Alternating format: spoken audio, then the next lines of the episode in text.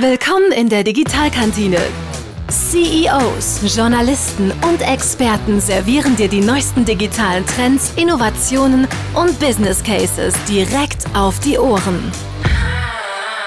Herzlich willkommen. Äh, Daniel Fiene in der Digitalkantine.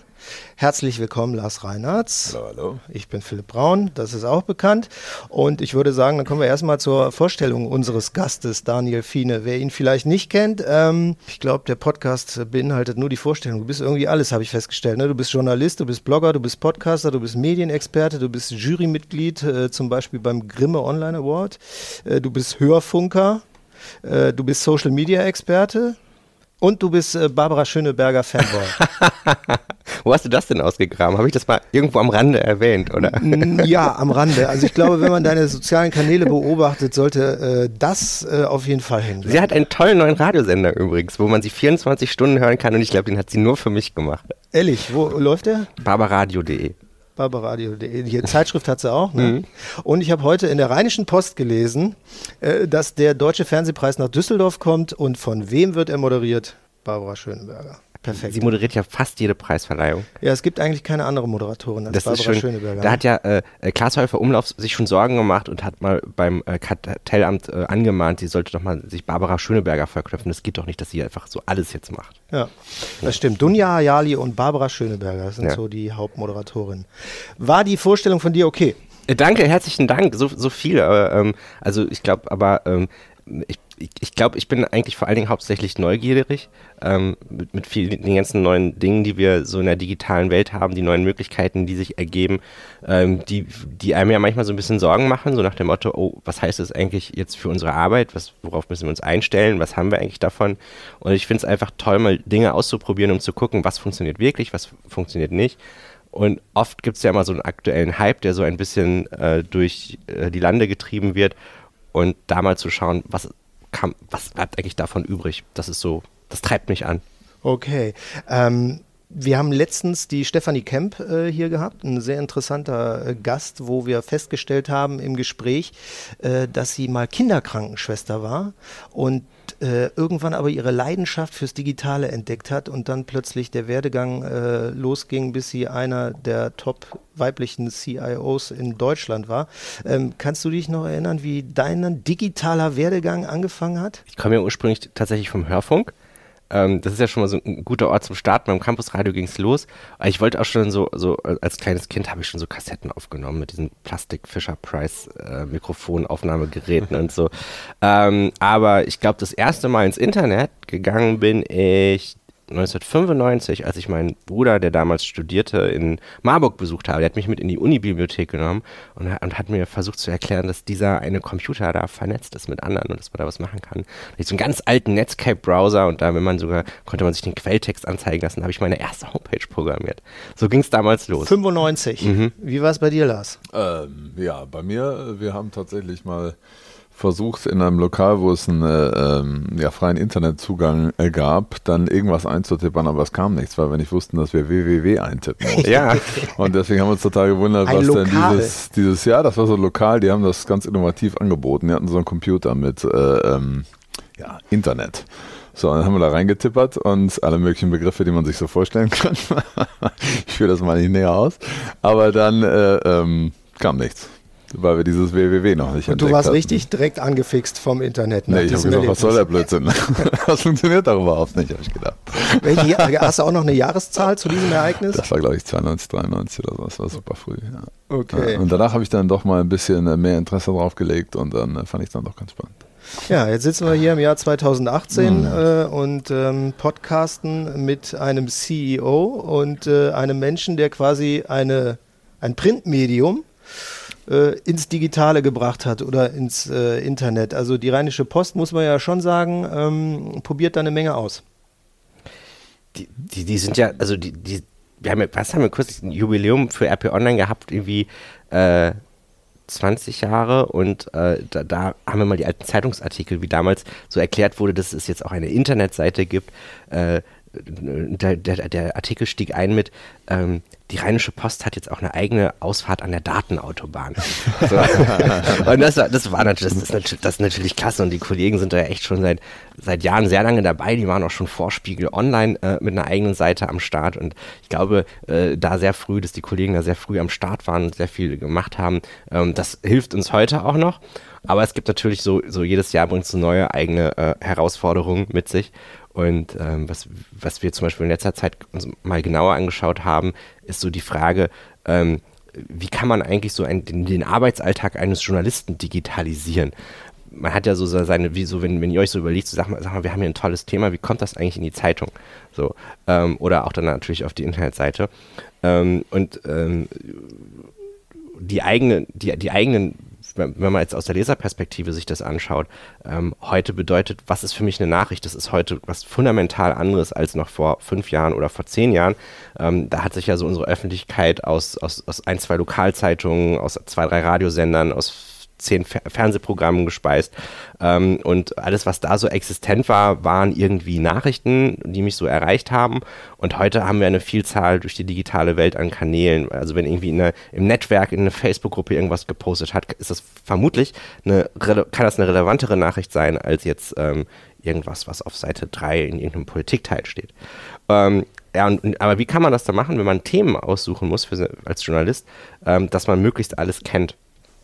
Ähm, und da haben wir vor zwei Jahren das Listening Center eingeführt. Das ist ein Tool, womit wir so ein bisschen die Filterblasen der Redakteure maximieren wollen, also die, die analogen und digitalen, indem wir einfach das Netz in, in Echtzeit für ihre jeweiligen Themen durchsuchen und das kriegen sie dann mit verschiedenen Algorithmen versehen, speziell sortiert äh, ausgespuckt. Wenn sie dann morgens gucken, okay, welche Themen machen wir denn, ähm, dass sie dann nicht nur das, was sie sowieso über ihre eigenen Filterblasen schon kennen, also über die Newsletter-Verteiler, über die man sind, mit den Leuten, mit denen man redet, ähm, sondern dass sie dann auch noch sehen, was wird eigentlich im Netz über meine Themen gesagt. Also auf Facebook, auf Twitter, auf äh, Nachrichtenportalen, auf in Foren und so. Und ähm, das ist echt erstaunlich, wenn man sich da mal so eingestehen muss. Ähm, ey, das sind Sachen, die hatte ich überhaupt nicht auf dem Schirm.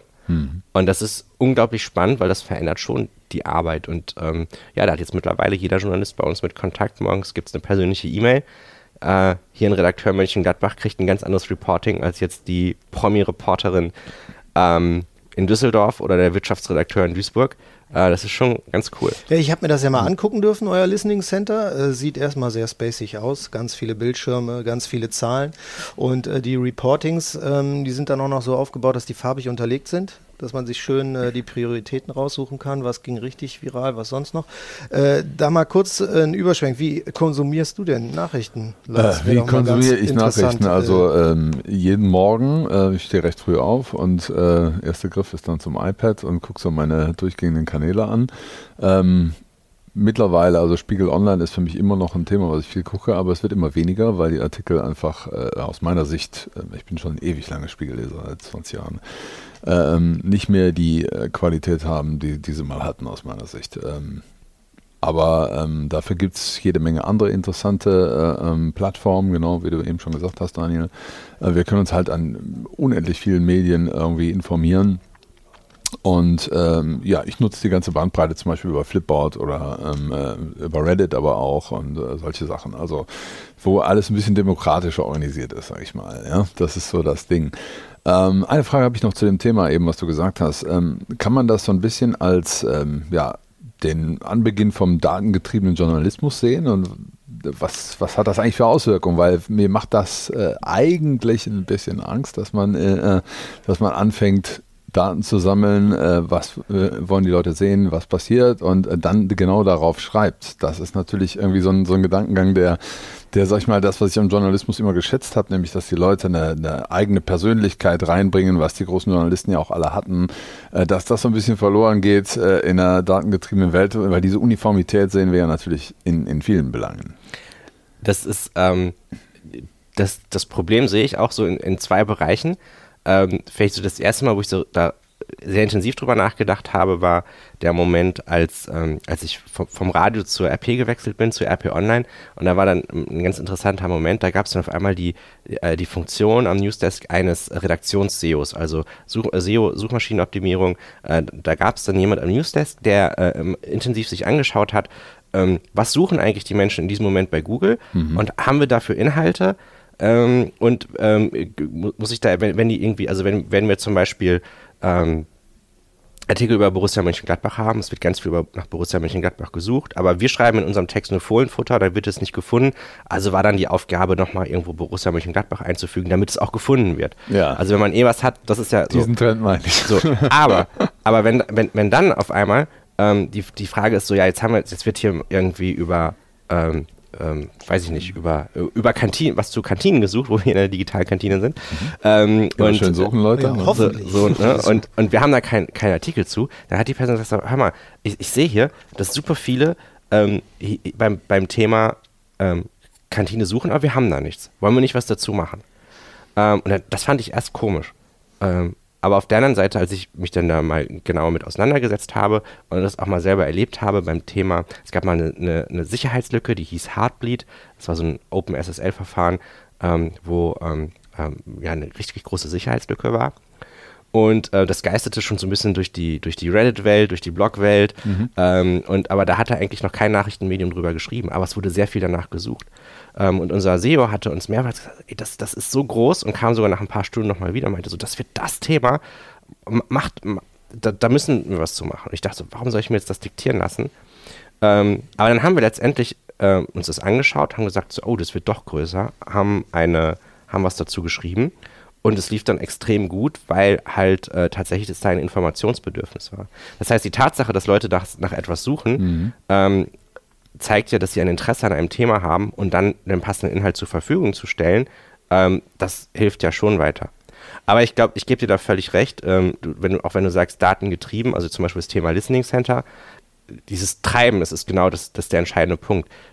Wir, wenn wir darüber sprechen und das auch unseren Kollegen vorstellen und einführen, sagen wir immer, bitte begreift es als ähm, ein Tool, was, dass ihr Daten informiert seid und nicht, dass ihr Daten getrieben seid. Mhm. Das heißt, wenn ich eine Entscheidung treffe, mache ich jetzt Thema X oder Y, habe ich da so meine persönlichen journalistischen Metriken. So, was ist ein Thema, was ich wichtig finde, wo ich glaube, so da sollten jetzt viele drüber Bescheid wissen, was interessiert die Leute, weil ich kann natürlich Themen auswählen, die ich persönlich toll finde, aber wenn sich dafür keiner interessiert, hat da niemand was von.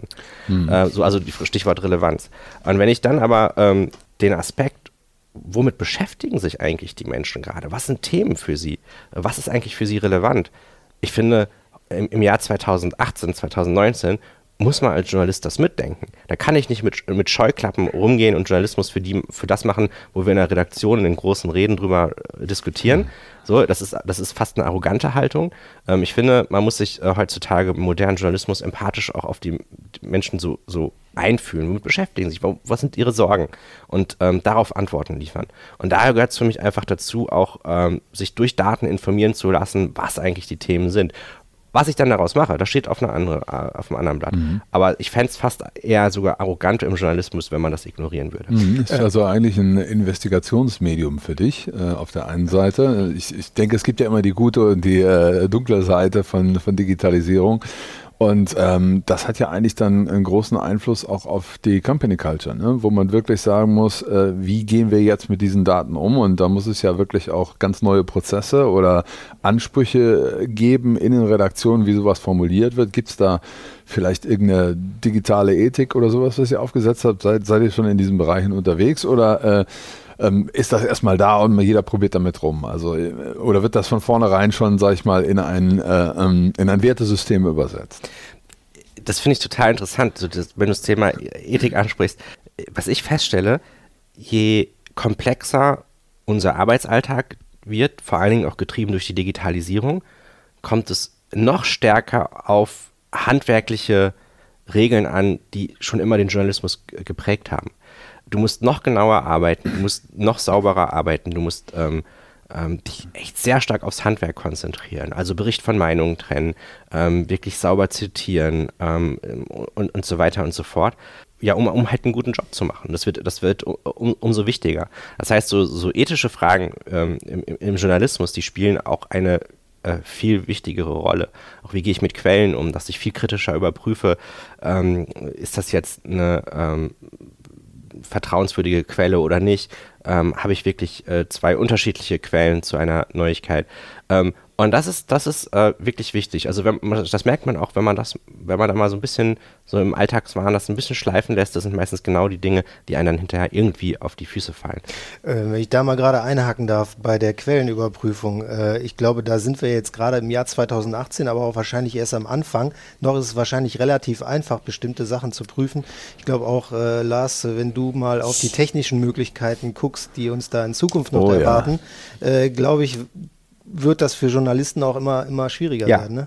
Ich habe heute Morgen, ich weiß nicht, ob ihr das gesehen habt, da ging es dieses Video rum mit dem, Ja. mit dem Anchor äh, aus, aus China, äh, von, der, äh, von, der, von der chinesischen Nachrichtenagentur, der komplett animiert ist und auch die Sprache, die Sprache nicht, also keine, keine eingesprochene Sprache ist, sondern aus dem Computer kam. Genau, das wird, äh, ähm, das wird die größte Revolution überhaupt, glaube ich, und äh, die, die größte Herausforderung, damit umzugehen, wo, ähm, wo man auch wieder die Ohnmacht der Gesetzgeber auch sieht, weil darauf zu reagieren, wirklich das unter Strafe zu stellen, das ist das Allerwichtigste, was man jetzt machen muss, weil ähm, ich sag mal, wir können es vielleicht noch irgendwie unterscheiden, ist es fake oder nicht, weil wir es einfach äh, dem Mann nicht zutrauen oder sag mal kritisch hinterfragen.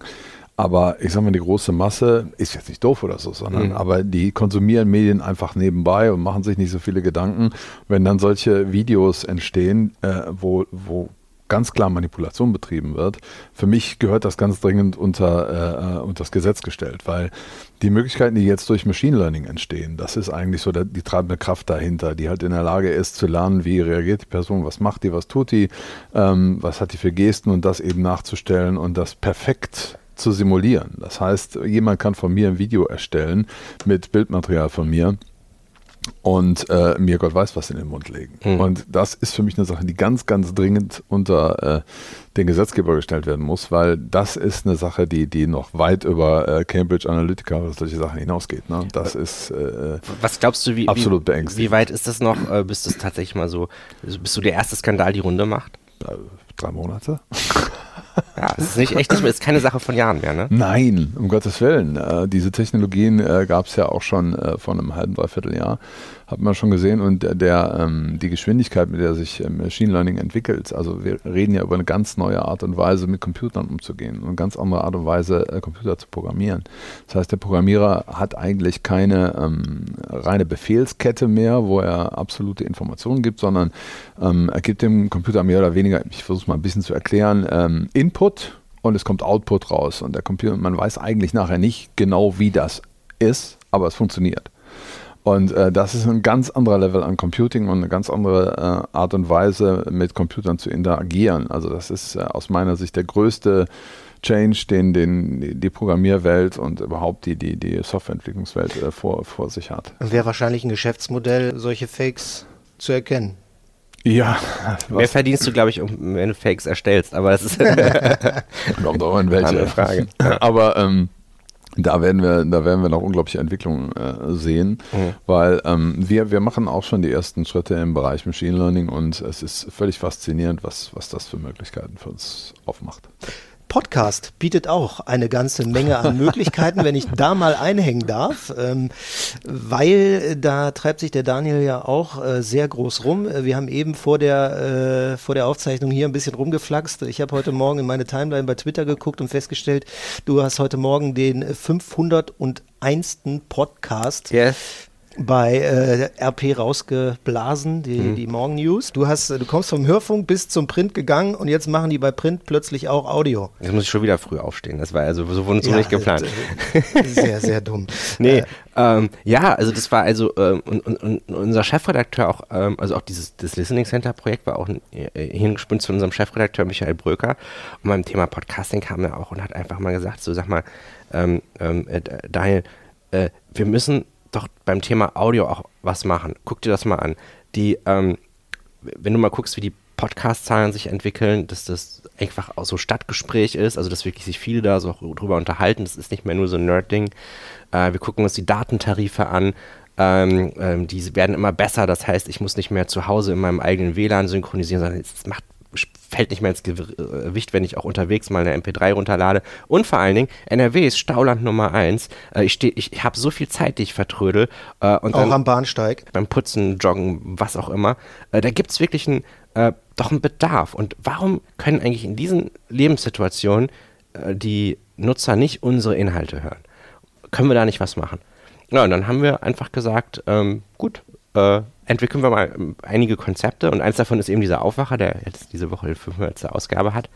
Und dann gibt es immer morgens um 7 äh, Uhr, zwischen 7 und 7.30 Uhr, so äh, 10 bis 15 Minuten erzählen wir, was in der Nacht geschah und was am Tag wichtig wird, so ein bisschen aus Sicht der Rheinischen Post. Und das, also so, so für die Region äh, zusammengestellt, fürs Rheinland. Und das Interessante dabei ist, ähm, äh, wir haben das auch mal als, als WhatsApp-Sprachnachricht äh, rausgehauen, weil es ist noch so eine Länge, die man so gerade als Sprachnachricht raushauen kann. Ähm, und die Reaktion der Nutzer war erstmal so, gar keine. Wir wollten es mal eine Woche testen. Keiner reagiert, dachte ich so, okay, dann lassen wir es wieder sein. Aber das heißt, keiner reagiert, keiner zurückgeschrieben oder Ja. keiner angehört? Ne, das Anhören kannst können wir nicht- sehen. kann man nicht sehen, Wir ja. sehen aber, Kann man nicht sehen. wir sehen wohl, wir sehen wohl, dass es geöffnet ist, aber nicht, ob es abgehört ist. Ähm, und so, so, so WhatsApp, äh, wenn man da auch Newsletter verschickt, die Öffnungsraten, die sind echt super. Ähm, aber dann, das Interessante war, als wir dann aufgehört haben, kamen Beschwerden. Er sagt, wo bleibt eigentlich eure Sprachnachricht? Äh, ich kann euch morgens im Bad nicht lesen, aber ich kann euch hören. Und das hat so ein bisschen gezeigt, okay, das ist so ein Nerv. Jetzt haben wir so 15.000 Hörer pro Morgen. Ähm, und das ist schon ähm, ja, eine echt lukrative Größe. Das ist Ähm, mir. Wie war denn der Schritt? Oder du hast eben auch so schön gesagt, äh, man sollte Chefs nicht podcasten lassen, Lars. Ja. Wollte ich unbedingt noch einfügen. Aber wie war das mit äh, einem Chefredakteur, der sonst immer nur Print gemacht hat, Ja. plötzlich Audio zu machen? Wie viel Briefing musstest du dem geben? Ähm, er, erstaunlich, erstaunlich wenig. Wir machen ja so einmal immer freitags um 15 Uhr gibt's dann auch, hat er seinen eigenen Podcast, so seine eigene Spielwiese. Ähm, so, es war mal so unter Chefredakteuren sehr angesagt, dass jeder so seinen Morgen-Newsletter auch hat. Äh, die gibt's heute auch noch. Und dann hat er gesagt, so, boah, alle haben Morgen-Newsletter, jetzt will ich meinen eigenen Podcast haben. Ähm, und das haben wir ähm, wirklich ins Leben gerufen. Ähm, und ähm, das ist ein ge einfaches Gespräch. Ne? Ähm, jeder bringt ein Thema mit, äh, was ihn die, die Woche beschäftigt hat. Ähm, ähm, und, und da muss man wirklich sagen, ähm, das, das ist eigentlich sehr, sehr entspannt. Meistens sind diese Chefredakteure ja auch sowieso Menschen ähm, mit äh, äh, Sendungsbewusstsein, so wie man das von, auch von guten CEOs kennt. Ja. Ich bin da eher die stille Natur. Ah, aber mit einer super Stimme. Aber eine echt äh, groß, sehr großen Radiostimme, muss man echt sagen. Ja, Das habe ich auch von. Anfang gesagt. Der Mann muss äh, in Podcast, der hat eine geile Stimme. Auf jeden Fall. Ich glaube, äh, dir macht es auch Spaß. oder? Ja, mir macht es total Spaß. Okay. Ähm, wo wir dich da haben, Daniel, ich habe eben schon gesagt, du bist nicht nur äh, Journalist, äh, Blogger, Podcaster und so weiter, du kennst dich auch mega mit sozialen Medien aus. Äh, ich habe schon eine Menge Seminare bei dir äh, besucht und gebucht und so weiter, weil du einem da auch immer wieder, ähm, sage ich mal, neue Trends eröffnest. Ähm, jetzt äh, ist in letzter Zeit natürlich äh, wahrscheinlich auch dir nicht äh, unverborgen geblieben, dass so die ersten äh, Geschichten äh, gemacht werden äh, von wegen der Tod der sozialen Netzwerke Ja. steht an. Google Plus wurde abgeschaltet, Facebook verliert Nutzer, Twitter verliert Nutzer, Snapchat verliert Nutzer. Ähm, über Cambridge Analytica brauchen wir in dem Zusammenhang gar nicht mehr reden. Wie hast du auf diese Berichterstattung reagiert? Hast du gedacht, nicht schlecht, die Kollegen, gut kombiniert? Ja, das, ist, das las ich ja toll, ne? Also Ja. auch so, so diese, diese verschiedenen Ansätze und so kann man echt, echt äh, gut sich anschauen. Ähm, äh, dann habe ich auch noch mal so ein bisschen kurz geguckt, so wie unsere eigenen Kanäle ähm, funktionieren. Und äh, ja, Facebook hat ja Anfang des Jahres angekündigt, das Netzwerk radikal umzubauen. Das war sogar noch vor Cambridge Analytica, wo sie auch ja gezielt Marken, Medien und Unternehmen also abstrafen wollten, weil sie gesagt haben, oh, das sind keine wertvollen Inter äh, Inhalte, die sie dort zur Verfügung stellen. Und dann waren natürlich alle so ein bisschen, ein bisschen schockiert. Oh Mann, auf einmal geht unsere Reichweite zurück und so. Ähm, das, das, das haben wir alle gespürt. Ähm, jetzt diese ganzen Datenskandale, dass da jetzt irgendwie äh, natürlich auf einmal die Deutschen von Facebook flüchten. Und jetzt im Herbst ähm, sind ähm, neue Zahlen von der ARD-ZDF-Online-Studie gekommen, die ich immer persönlich für sehr wertvoll erachte, weil ähm, sie uns unabhängige Zahlen von den Anbietern liefern. Ja? Also die so, so, so Facebooks und so, was, die haben, liefern ja immer schöne Zahlen pro Quartal, ähm, aber das nochmal so gegengespiegelt zu bekommen, wie ticken eigentlich die Deutschen tatsächlich, das hilft einer schon weiter. Und da muss ich sagen, ähm, da gibt es so viele Themen, die stimmen überhaupt nicht. Ähm, also die, die Facebook-Nutzung, die hat nur so ganz, ganz dezent zurückgenommen. Im vergangenen Jahr war es so, dass 33 Prozent aller Deutschen sich mindestens einmal wöchentlich bei Facebook eingeloggt haben. Jetzt sind es 31 Prozent. Da kann man fast sagen, naja, ein Abstieg oder ein großer Rückgang ist das noch nicht. Gerade wenn man sich so die anderen Metriken anguckt, äh, äh, sind die sehr, sehr, sehr stabil. Auch selbst äh, immer so, was man ja immer gerne hört, so die Jugend ist nicht mehr auf Facebook. Ne? Ähm, also bei den unter 20-Jährigen ist da jeder Zweiter, bei den unter 30-Jährigen das, sind das sogar 63 Prozent, die mindestens einmal die Woche auf Facebook unterwegs ja, sind. Gut, wenn man, äh, ich habe da das immer ein Bild, was ich immer gerne habe, die 2 Prozent äh, die machen ja fast vier Millionen Leute aus, wenn ich das jetzt im Kopf so halbwegs äh, schnell gerechnet habe. Und wenn ich die alle in Fußballstadien packe, dann sind alle voll. Das ist äh, äh schon eine Menge Menschen, die, die äh, ähm, da so eine Entscheidung treffen. als Trend würde ich das auch nicht bezeichnen. Ich sehe das auch immer so, dass das halt unheimlich viel erzählt wird. Und das ist halt auch eine sehr plakative Geschichte. Social Media stirbt. Ähm, Social Media muss sich verändern mit Sicherheit. Da wird, da wird halt viel passieren. Aber vier Millionen Menschen sind für mich auch schon ein wirklicher Indikator. Oder lass es drei sein. Ich weiß nicht, ob ich genau gerechnet habe. Doch, vier Millionen müsste sein. Vier, vier Millionen könnte hinhauen. Ne? Und das ist eine große Zahl. Und ich äh, ähm, denke auch immer, wenn wir unsere Hörerzahlen im Podcast sehen, wenn ich die jetzt alle in eine Halle einladen würde, dann wären das schon einige. das, das ist schon total spannend, diese Visualisierung mal zu machen. Und ich finde es eine, eine wirklich äh, krasse Entscheidung, dass, dass die Leute da weggehen, weil äh, viele haben ihre Freunde da. Ne? Und das ist halt ein ganz großen Zug. Das ist das, wovon Social Media eigentlich lebt. Also ich, ich bin auch nur noch da, weil ganz alte Bekannte da äh, von mir drauf sind, die ich jetzt nirgendwo anders äh, als Kontakt habe. Ich nehme mir immer vor, dann zu sagen, so komm, schick mir mal deine Kontaktdaten, dann kann ich das einmal zumachen. Aber wie die Zeit das äh, ähm, so ja, verlangt, klappt das natürlich nie. Und ähm, ich glaube schon, dass, dass, man, äh, dass man das als Signal zumindest werten kann in irgendeiner Form. Aber auch nur dafür, dass, dass der Austausch sich natürlich auch, genau wie du eben gesagt hast, in Richtung WhatsApp, Richtung Messenger, Richtung persönliche Kommunikation wendet. Äh, das ist natürlich für Facebook eine ganz, ganz schlechte Entwicklung, weil die äh, natürlich dann die Zahlen nicht messen können. Genau, also sie können es messen, aber die Werbetreibenden können es nicht messen. Also in dem Fall ihr könnt nicht sehen, wie viele Leute haben denn jetzt euren Aufwacher gehört. Trotzdem finde ich es natürlich total spannend, sowas morgens aufs, äh, auf WhatsApp zu bekommen. Finde ich total gute Idee. Also ich melde mich auch an, glaube ich. äh, das ist das ist schön. Ne? Und, äh, aber es, es, ist halt eben eine privatere Kommunikation, die dann stattfindet. Genau, das, das würde ich auch unterstreichen, dass die, dass die Kommunikation, dass die äh, sich ins Private äh, genau. verlagert. Ähm, wenn, man sich, wenn man sich dann zum Beispiel mal Instagram anschaut, ne? Ja, äh, vor, vor, zwölf, vor zwölf Monaten waren das 9 Prozent ähm, der Deutschen, die einmal die Woche drauf sind, jetzt sind es schon in diesem Jahr 15 Prozent. Mhm. Und damit ist äh, Instagram halb so groß wie Facebook. Mhm, das ist, äh, das, das ist unglaublich, die Entwicklung. So, das ist dann, das ist, das ist, das ist schon ähm, echt in, interessant so. Und äh, in, was ich auch irgendwie ganz charmant finde, ist, dass halt so Unternehmen und äh, auch Medien noch nicht wirklich eine Strategie haben, wie man jetzt auf Instagram ähm, sich darstellt. Es ist eine, ist eine gute Plattform zum Schalten von Werbung, ohne Frage, aber das eigene äh, Angebote zu haben, da haben die wenigstens eine, die wenigsten eine gute Lösung. Ist denn der Vorteil, den Instagram gerade gegenüber Facebook hat, vielleicht auch der, dass das einfach so eine Wohlfühlinsel ist, wo nur schöne Sachen stattfinden und eine angenehme Stimmung herrscht, im Gegensatz zu Facebook, äh, was man ja äh, auch seit der USA-Wahlen mit Trump und so weiter als Ort wahrgenommen hat, wo entweder Falschnachrichten verbreitet werden oder ich meinen gesamten Frust in der Kommentarleiste Dienstleister äh, abladen kann. Das kennt man von Instagram ja zum Beispiel gar nicht. Und äh, scheinbar ist ja der Trend, dass die Leute das auch nicht äh, im Privaten haben wollen, wenn sie da reingucken, äh, nur mit äh, Trollen und äh, schlechten Nachrichten konfrontiert zu werden.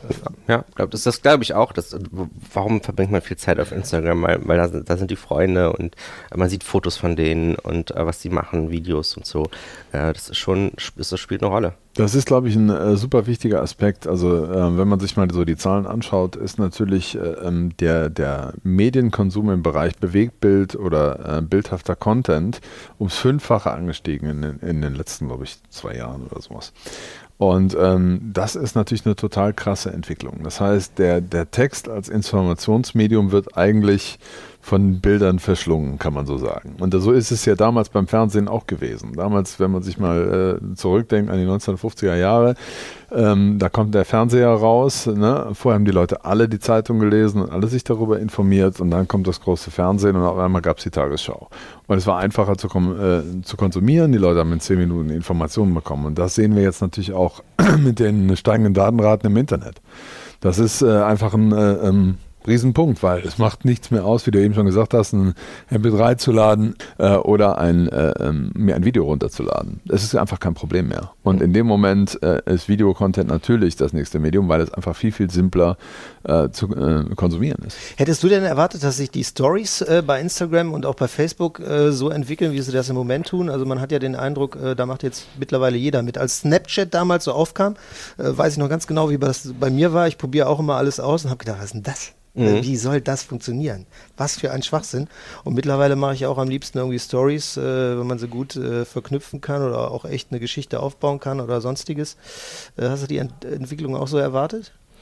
Also ich glaube, die Stories waren ja schon immer bei, auch bei, bei Snapchat so der, der Hidden Champion, die auch wirklich aus der, der, der Nutzerschaft wirklich äh, sehr angenommen waren. Die mhm. haben halt wirklich fast alle genutzt. Das ist aber so ein bisschen das Problem, immer wenn Facebook was um, äh, ausprobiert. I, Im Grunde wissen die immer nie, was funktioniert jetzt, was äh, funktioniert nicht.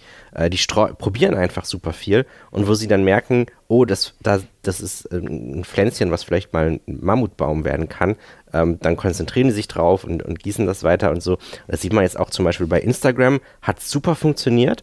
Ähm, bei WhatsApp interessanterweise auch. Da veröffentlichen Leute, die sonst nie was in sozialen Netzwerken veröffentlichen würden. Also da äh, sind auf einmal äh, Teil des Social Lives Menschen, die, die sonst eigentlich da nicht, sich nicht mit beschäftigen wollen. Ähm, aber auf Facebook funktioniert es überhaupt nicht. Das behauptet zwar äh, Facebook gerade, aber das Story-System, äh, das wird einem ja gerade wortwörtlich aufgeschwatzt. Also wenn ich ein Posting absetze, äh, willst du es nicht lieber in deiner Story veröffentlichen? Ach komm, bitte, bitte, bitte. So, so kommen die ja gerade daher. Ähm, und das ist, äh, das zeigt einfach so auch so ein bisschen, wie verzweifelt Facebook da ist, ähm, diesen Trend auch dort äh, unterzubringen, ähm, weil sie halt auch wirklich sehen, ähm, die, die Intensität der Nutzung des Newsfeeds äh, nimmt zugunsten des Story-Konsums auf Instagram ab. Und das ist halt ähm, äh, so, so, so, so, ein Faktor. Also ich glaube, als sie das geklaut haben, äh, habe ich eher mir, mir, so die Frage gestellt, so, oh, was passiert jetzt mit Snapchat? Weil Snapchat hatte zu dem Moment, als sie das geklaut haben, in Deutschland echt ein Momentum, richtig groß zu werden. Und dann war für mich Snapchat eigentlich durch. Ähm, in den USA war das nicht ganz so wild, weil äh, da Snapchat schon riesig war. Aber was jetzt mega interessant ist, in den letzten zwölf Monaten ist, äh, hat Snapchat gewachsen. Ähm, von 6 auf 9 Prozent, was die wöchentliche Nutzung angeht. Also fast äh, jeder Zehnte ist einmal äh, in Deutschland ist mittlerweile einmal die Woche auf Snapchat, wo ich so dachte, so wow, tot sieht anders aus. Okay. Ähm, wo auch immer ein großer Unterschied besteht, wie man äh, soziale Medien privat benutzt und wie Unternehmen soziale Medien äh, benutzen. Ähm, Lars, wie sieht das äh, hier bei euch aus? Ähm, ja. ja, wir haben so ein Grundrauschen auf den Social-Kanälen, wo wir halt Informationen teilen, die wir glauben, dass die interessant sind. Uh, unser Hauptkanal ist tatsächlich auch LinkedIn, auf dem wir uh, uns bewegen. Und da investieren wir auch im nächsten Jahr noch mehr rein, weil da haben wir gesehen, das funktioniert. Da bekommt man jetzt nicht die Followerzahlen, wie man das auf uh, Facebook bekommt, aber die wollen wir auch gar nicht haben, weil wir wollen auch Leute haben, die wirklich auch zu unseren Dienstleistungen passen, zu unserer Firma passen und wir wollen halt eine, eine, Corporate Communication etablieren. Das ist für uns halt total wichtig, weil wir haben damals ja auch äh, die, die ersten Zeiten von Social Media auch so ein bisschen mitbekommen, aber für mich hat es nie Sinn gemacht, irgendwie Fotos aus der Küche mit meinen Mitarbeitern zu posten und wir sagen, oh, Happy Sunshine Day at Work.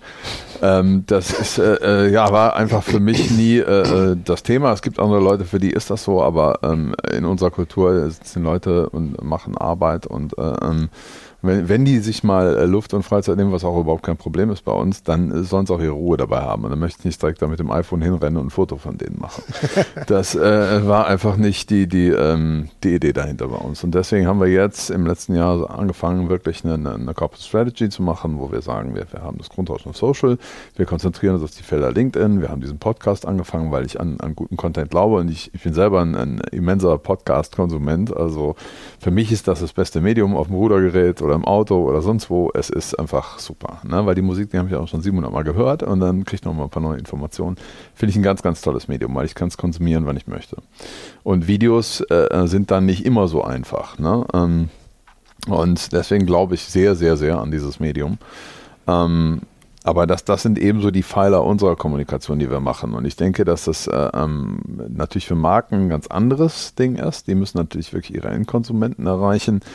Ähm, da ist Instagram ein enorm äh, starker Channel und eine äh, enorm starke Chance. Aber genau wie du eben schon sagtest, Daniel, die haben natürlich auch noch nicht die Ideen, wie etabliere ich wirklich eine Instagram-Strategy. Weil das meiste ist Produktfotos, nett arrangiert irgendwie und davon einfach die ganze Instagram-Seite voll. Und dann noch irgendwie das Testimonial, was sie engagiert haben oder den Blogger, der auch noch mal ein bisschen was macht und das war's. ähm, das ist natürlich, äh, ähm, ja, ich sag mal, erstmal nicht so einfach, damit äh, Kunden zu erreichen, weil es alles sehr generisch ist und nahezu jede Marke und jeder Produktentwickler das macht. Es gibt Ausnahmen, gar keine Frage, es gibt auch sehr kreative Leute, aber ähm, generell ist das erstmal, wir müssen jetzt Instagram machen und dann machen alle genau das.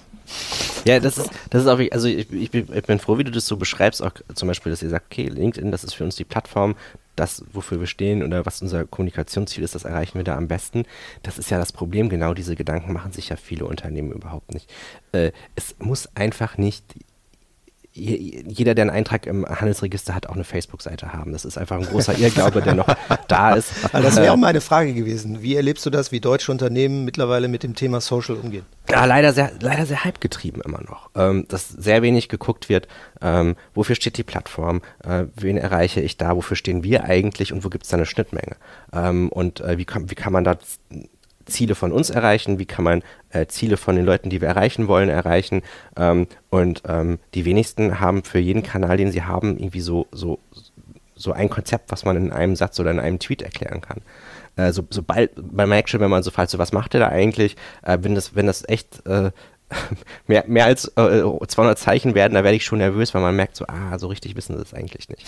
ähm, und das ist, das ist, glaube ich, schon ähm, ex extrem wichtig und ähm, leider wird auch, wenn, wenn einer mal eine erfolgreiche Seite auf Facebook gehabt hat, versuchen die genau das gleiche Konzept einfach auf Instagram zu übertragen ähm, oder woanders zu machen ähm, und so funktioniert das einfach nicht. Man muss das wirklich, ähm, äh, die Strategie muss man für jeden Kanal, für jede Plattform Ganz neu genau. entwickeln. Genau. Und es ist schon sehr, sehr schwer für einen Kanal wirklich eine amtliche Strategie aufzusetzen.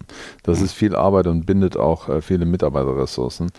Das ist, äh, ähm, aber die Gedanken muss man sich tatsächlich auch machen. Wo will ich investieren? Also für, für FMCG-Marken ist natürlich Facebook immer noch ein guter Kanal, ähm, weil die Werbemöglichkeiten auch entsprechend komfortabel sind. Ne? Ähm, wobei jemand äh, wie YouTube natürlich äh, unglaublich zunimmt. Das heißt, äh, was, was sag ich mal, heute der TV-Spot noch ist, noch. Ja, ähm, das wird sich komplett auf YouTube verlagern. Das heißt, man, man wird die Leute dahin leiten in der Kommunikation, damit sie es direkt auf YouTube angucken, weil ähm, ich denke auch, ähm, eigentlich will man auch zu manchen Themen auch äh, ähm, Videos konsumieren oder ich möchte über neue Produkte informiert sein. Das sieht man zum Beispiel an so einer Apple Keynote, dass, dass die, die Videos halt anschauen ohne Ende über die Apple Watch und alles. Die haben der Wahnsinn, ne? das ist der Wahnsinn, das ist völlig mhm. verrückt.